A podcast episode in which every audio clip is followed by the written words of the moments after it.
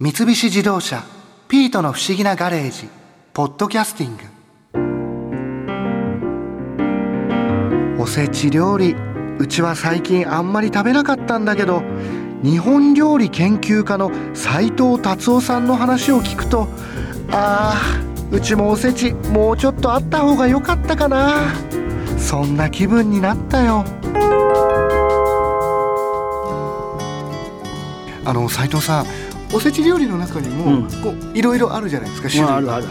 あるあいう一つ一つにそういうなんか意味が込められてるものなんですかあるんですよちょっとねもう今日2日なのでちょうど31に作ったおせち料理があるのでああ本当だちょっとだけ取っときましたあ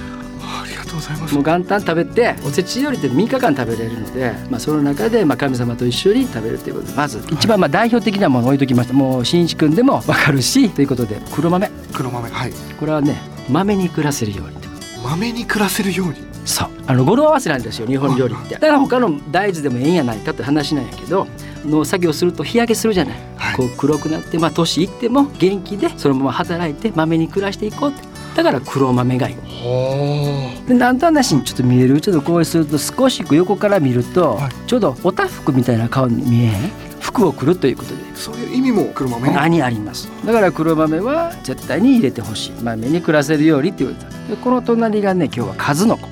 数の子これはねたくさん卵がついてるので子孫繁栄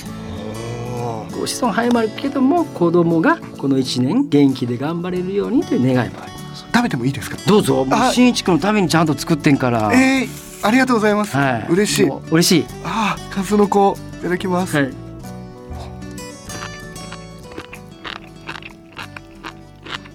美味しい美味しい美味しいですさっぱりしてる味が感じそうだだね。あの僕は関西なので、薄味でちょっとつけたりしますけど。ちなみにこの隣り合うのはこれはこれはね、栗きんとん、まあ黄色い色っていうか、この黄色いの色ってこれ意味があるんだわ。何ですか金運です。あのー小判があるじゃない。はいで金色してるじゃない。でこういう色を黄金色とか言って、金の色とも表す。意識したことなかっで、たです金とんってね、漢字で書くとうん、金って書いて、団地の団って書くの。金の団地の団金団、そう。それ金とんなんだけど、金が集まってるっていう感じ。ああ字もそういう意味合いがそうそうそうそうそうそう。栗にも何か意味ってあるんですか栗にも意味があって勝ち栗って言ってよく昔はね武将の方が栗を持って勝負に出かけて勝つようにということで、はい、あの家族皆さんお金を困らないまあ勝負に勝てるようにということになってます。栗金とんにはそういう意味が込められてるそうそうそうそう。ちなみに斉藤さんこの隣はう田作りん、すごいね新一君。田作りなかなか言えないよ。なんか名前だけはなんとなく覚えてました、はいはい。田作りにも意味は何か込められてるんですかこれはあの片口イワシっていうことで要はあの肥料です五穀豊穣要するに田んぼとか肥料にしたもんです昔はこういう片口イワシの稚魚ってもう日本中海に囲まれてるじゃない、はいでどこでも取れるわけでそれどこでも取れるからそれを取って、まあ、煮て乾かしてそれを田んぼにこう撒いたわけそうすると肥料になるでしょでいい土になっていいものができるので五穀豊穣を願ってこの田作りだから田作りは本当にどの県のおせちにも入りますなぜか手に入りやすいでしょあそっかそうちなみにこれは煮物ですかこちらはねそうですね鬼しめという煮物です煮ねしめでもお正月の時はちょっとそのいわれを思いながら切り方に今度ポイントある切り方うんだから今日はごぼうとかもあるじゃないこのごぼうではいごぼうあります斜めに切ってるね笹の葉っぱを表しますだからさ笹切りって言うんですさ切り斜めに切ることうんそうすると笹ということは竹でしょだから松竹梅の竹で縁起がいいんですよだからこれはもうぶつ切りにしちゃダメなんですよささ切りにしてしてでおせち料理のその煮物に使うそうあー切り方にも意味がそうであとしいたけなんかは、はいこれ微妙やねこれ分かったら偉いかもしれんわ何の意味があるんですかこれはねあの松笠とか松ぼっくりの形になって丸くなんとはなしに色的に色的にちょっと表面がザラザラっとしてるっていうかこうシワシワってなってるやんあ椎茸の表う面、はいん、でそうするとこれが松ぼっくりに見立ててるというか、まあ、半分の人は見えへんっていうねでも半分の人は見えるというからその辺で松ぼっくりですムツブックリに見えるっていうことにも何かあるんですかと松じゃんああ竹と来て松と来ると梅そう梅はこれはもうあの梅の型で人参をほらスポーンと抜いて肩を取ってそうそうそう昔は剥いてんけどねうんこういう今やったらこういう茎型みたいなのがあるのでそれで抜いてもらってそれで梅そうすると竹松松竹梅揃ってるから縁起いいよね意外にその梅の花の形の方もそうですけどこう肩取った外側も使えるんですねお偉いしんいちくんなんか料理やってんのじゃないいやいやいやそんななかなかそこまでなかなか質問来る人いないよいやでもなんかそれも使うのかまなあまあそれも使うなぜかっていうとこれを僕ら影というのねはい抜いた後ってほら外枠しか使わないじゃないでもこれ捨ててしまうのもったいないし捨てるって縁起悪いからこう梅をこうかざすと日が当たると影になるじゃないはいそうするとここが影っぽくなるじゃんその透き通っててだから身と影といってこれ両方使うのね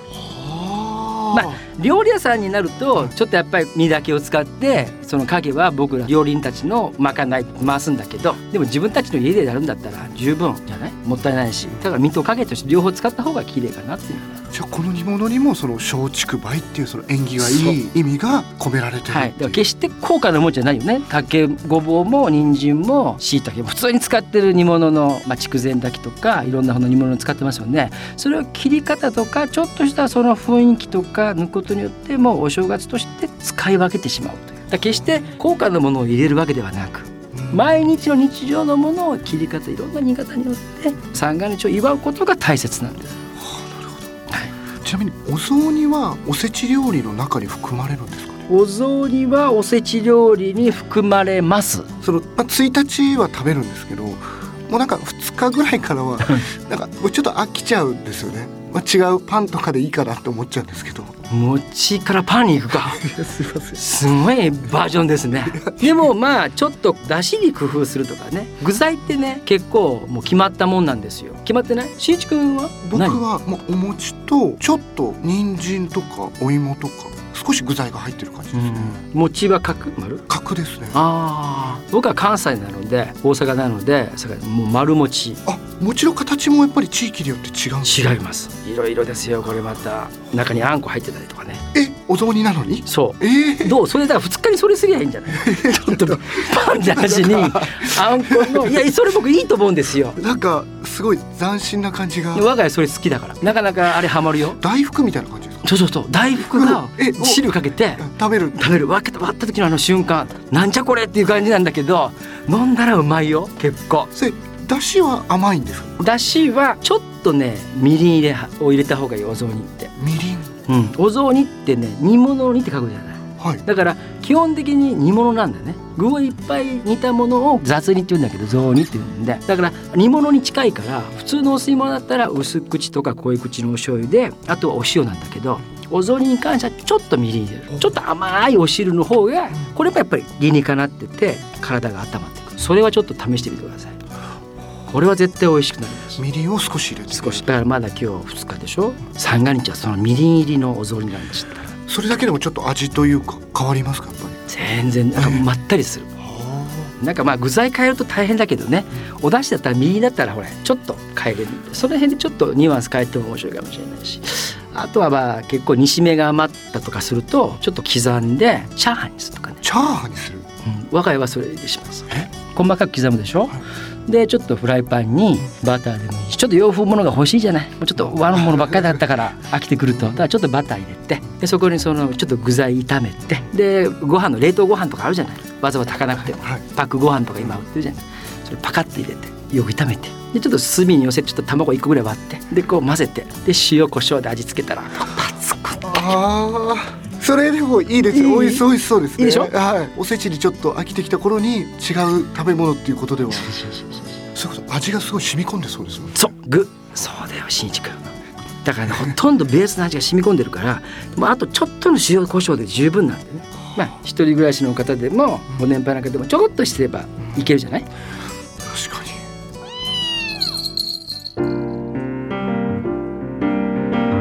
おせちピートが好きそうなものもいろいろあるよな田作りとかさま来年は多分な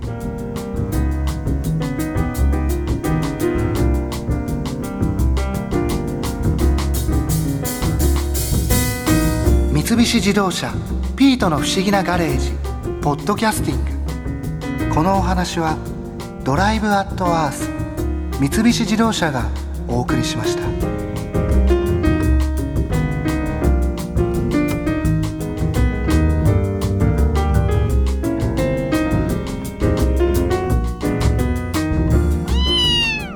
ここで耳寄りなお知らせですピートの不思議なガレージをもっと楽しみたいという方は毎週土曜日の夕方5時東京 FM をはじめお近くの FM 局で放送の三菱自動車ピートの不思議なガレージをお聞きください外に出かけたくなるとっておきのお話満載でお届けしています